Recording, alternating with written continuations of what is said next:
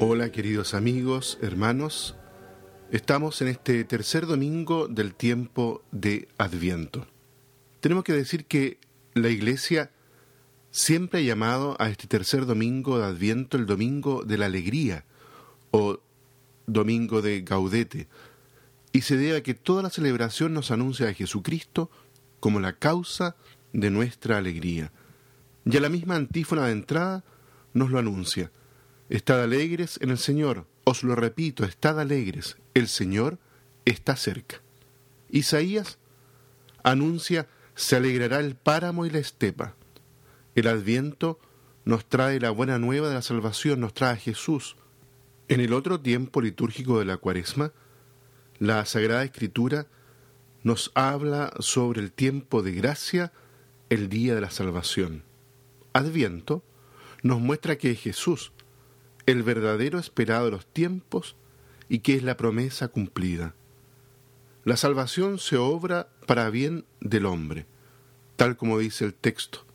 Los cojos andan, los ciegos ven, los sordos oyen. Es el cumplimiento de la profecía de Isaías. Sin embargo, no nos podemos quedar en una alegría para gozar eternamente, sino que nuestro trabajo es el anuncio franco y directo. Dios es nuestra fortaleza. Hay que tener valor. Nuestra alegría se debe volver testimonio. No sin razón, estas fiestas de Navidad que ya se acercan nos invitan a ser personas abiertas y contagiadas de amor fraterno, pero no de un amor fraterno entendido solo como algo altruista, sino de un amor que concreta y que hace real el amor de Dios. ¿Eres tú o hay que esperar a otro? Es la pregunta que nos hace el Evangelio del día de hoy. Jesús responde con su trabajo, con su actuación. La felicidad que nos trae celebrar nuevamente la Navidad se debe reflejar, por lo tanto, en tareas concretas, reflejo de Cristo, nuestro Salvador, en nuestra vida, en medio nuestro. Los ciegos ven, los cojos andan, nos están tocando vivir horas complejas, experimentamos profundos problemas a nivel nacional, internacional, y puede ser que nos embargue la lamentación fácil, la flojera ante una impotencia ficticia. Necesitamos apostar por una atmósfera de diálogo, de creatividad, y una voluntad sincera de profundizar en realidad los verdaderos problemas que rodean a la humanidad. Los creyentes no podemos inhibirnos y permanecer pasivos. La fe no nos aporta soluciones técnicas a nuestros problemas. Sin embargo, nos da un amor apasionado por la justicia, por la paz. Nos da libertad de espíritu para buscar honradamente la verdad nos da un deseo eficaz de concordia, nos da un anhelo sincero del bien. El Evangelio que nos alimenta en el tercer domingo de Adviento nos ofrece la buena noticia de la fuerza liberadora de la persona de Jesús.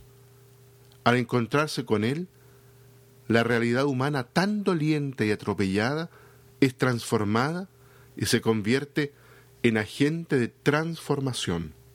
Aunque la noche puede parecernos muy oscura y el mar muy agitado, aunque las dificultades parezcan ahogar nuestro anhelo de cambiar, hay algo que mantiene viva la esperanza y alegra nuestro corazón. Es la certeza y la confianza de que en el horizonte siempre está esa luz que nos marca el camino, que al final Dios nunca nos defrauda, porque la luz que nos orienta es Él mismo, porque su promesa es Él mismo. La causa de nuestra alegría es que al final no nos espera un puerto más, una promesa más, sino que se trata de Dios mismo, el cumplimiento definitivo de la promesa. El Evangelio es el anuncio de una tremenda alegría. Esta alegría y también la conversión a que se invitaba el domingo anterior ha de ser fermento de un nuevo mundo, de un nuevo orden, que relucirá por la transformación de la sociedad, del sistema, donde los últimos serán los primeros, los cojos andarán, los ciegos verán y a los pobres se les anuncia la buena noticia, buena noticia para todos, porque todos somos pobres. Se trata en definitiva, de celebrar un misterio de alegría. Se acabaron las caras tristes, las celebraciones serias, formales y rutinarias.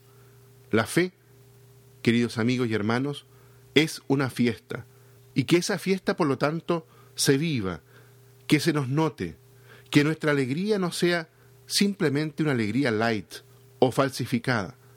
La verdadera alegría no se compra en nuestros mercados ni se encuentra en nuestras salas de fiesta. Se trata de un dar, brota de adentro, pero eso solo puede ser si nosotros colaboramos en dicha transformación. Los cambios no se dan por sí solos, los milagros son los que Dios hace a través de nuestros corazones y de nuestras manos. Queridos amigos, hermanos, este es el podcast El oyente de la palabra. Los quiero invitar ahora a que miremos con un poco más de detención el Evangelio para este día domingo, el tercero del domingo del tiempo de Adviento, el domingo de la alegría.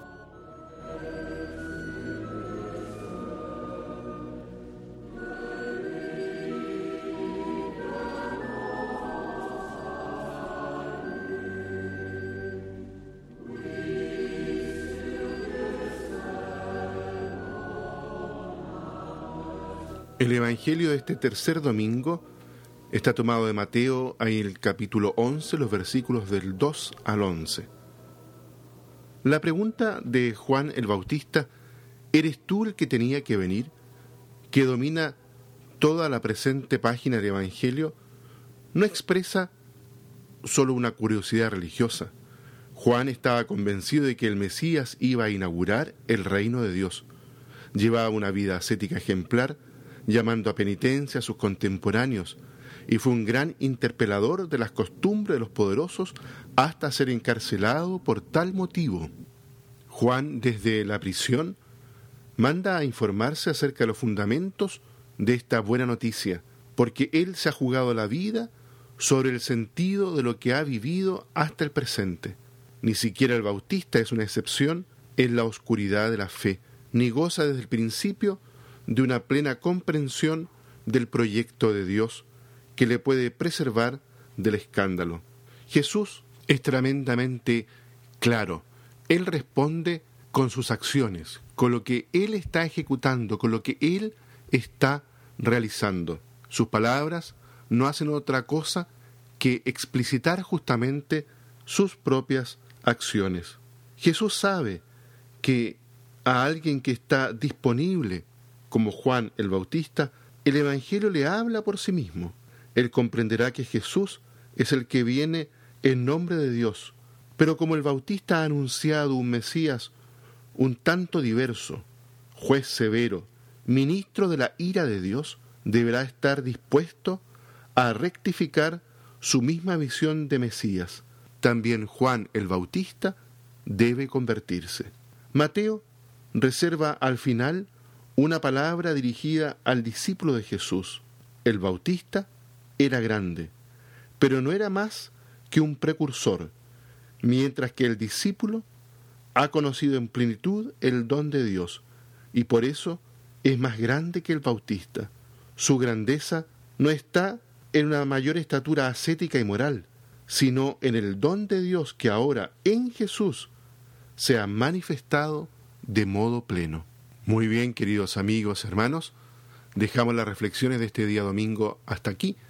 Los invito entonces para que vivamos intensamente esta tercera semana que iniciamos de Adviento con este espíritu de la profunda alegría, porque el Señor ya está cada vez más cerca. Que Dios los bendiga a todos y a cada uno.